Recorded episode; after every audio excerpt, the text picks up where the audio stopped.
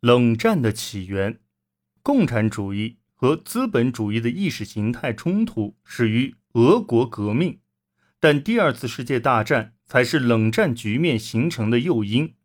希特勒令美国和苏联在欧洲大陆碰上，这两个国家将在此停留近半个世纪。同盟国在一九四一年八月的大西洋宪章中承诺。他们将为解放事业而战。一九四五年后，被占领国家的民族将通过自由选举决定自己的命运。然而，这与苏联所寻求的安全相冲突。此前，苏联的邻国或同德国一起攻打苏联，或像波兰一样成为入侵的跳板。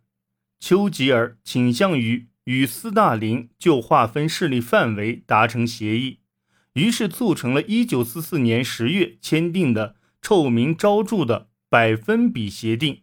按照协议，苏联在罗马尼亚占百分之九十的优势，英国占百分之十；在希腊则相反，苏联占百分之十的优势，英国占百分之九十；在南斯拉夫和匈牙利，苏英各占一半优势，而在保加利亚。苏联占百分之九十五的优势，英国占百分之二十五，但这只是份非正式协议，并不是十分具体。在一九四五年二月的雅尔塔会议上，同盟国认可了莫斯科对友好邻国关系的坚持，他们还发表了被解放的欧洲的宣言，许诺在战后举行自由选举，但是。在像波兰这样的宗教信仰强烈、坚决反俄反共的国家里，这两个目标是不可能结合起来的。在东欧，共产主义者常通常非民主的手段和红军的帮助迅速上台掌权，这加剧了对抗。西方国家很快就开始怀疑苏联的企图。斯大林则坚称友好国家。不一定必须是共产主义国家，但这或许并不是他真实的想法。他曾在1945年4月对南斯拉夫共产主义者米洛凡·吉拉斯说：“这次战争与以往的不同，谁占领了土地，谁就在那里强加自己的社会制度；谁的军队开到哪里，谁的社会制度就推行到哪里。”绝不可能是别的样子。在二战中，所有东欧国家的共产党都表现的民主爱国，展现出为民族解放而战，并经由和平的民族之路走向共产主义的面貌。他们联合各种反对希特勒的力量，建立并迅速主导了广泛的民族阵线。他们确保了自己能在战后的政府中担任要职。如在内政部任职，以掌管警察和安全部队，并用这些力量威吓对手、掌控选举。必要时，红军也会提供协助。在大多数国家，共产党并不会同时对所有敌人发起攻击。在匈牙利，一个因萨拉米香肠而闻名于世的国家，出现了切香肠战术。像切萨拉米香肠一样，一次切掉一个对手。首先，共产党与民主派结成联盟，将贵族和君主主义者从战时的民族阵线运动中除去。随后，他们与进步党派结成盟友，对抗民族阵线中的保守势力。之后，他们又与社会主义者结盟，对抗曾经的进步党派盟友。最后。他们击败社会主义者中的右翼，与社会民主主义者合并。一九四四年，接管政权的蓝图还没有绘制，共产党人需要谨慎行事，而一旦有机会，就要推开权力的大门。在那一年，斯大林就曾跟匈牙利共产党领导人埃尔诺·格勒说道：“没有必要慢慢制造恐慌。”但当你足够强大时，就可以开足马力了。从一九四四年底开始，东欧国家的共产党人开始关上大门。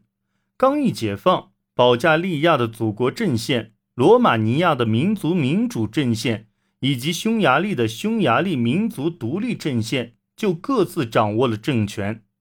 到一九四五年夏，共产党几乎已经完全掌控了保加利亚和罗马尼亚，同时，匈牙利前政权下的将军们也被执政联盟赶走。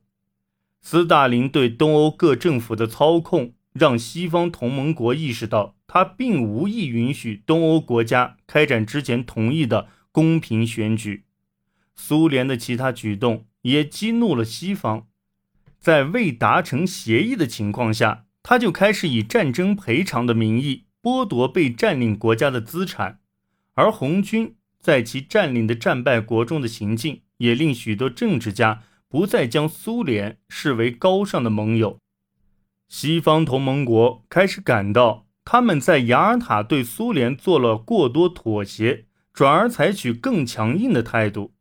一九四五年四月，罗斯福逝世。他的继任者哈里·杜鲁门会见苏联外交人民委员莫洛托夫，指责苏联违背了在波兰举行自由选举的承诺。莫洛托夫回应道：“有生以来还没有人对我说过这样的话。”杜鲁门反驳说：“履行你的协议，那就没有人对你这样讲话了。”杜鲁门。利用美国的经济优势来增加他的谈判筹码，在欧洲战事结束短短几天后，他就中断了对苏联的物资租借。苏联对此愤怒不已。一九四五年七月至八月，波茨坦会议召开，最终达成了一些协议。杜鲁门承认波兰政府，德国被划分成四块区域，分别被法、英、美、苏占领。苏联要求德国支付两百亿美元赔款，最终被允许从自己占领区拿走想要的一切资产，并从西方的占领区获得一定份额的工业品。苏联则相应为英法占领区提供农产品。波兰对所占德国领土的控制暂时被认可，等待将来签署和平协议，在最终解决。但有一些冲突仍未能得到解决。杜鲁门拒不承认罗马尼亚和保加利亚政府。苏联抗拒西方国家对东欧的影响力，西方国家则斥责苏联对意大利和希腊的干预。苏联要求接管之前属于意大利的殖民地以及位于黑海海峡的战略基地，同样遭到了拒绝。波茨坦会议是大同盟的最后一次和谐登台。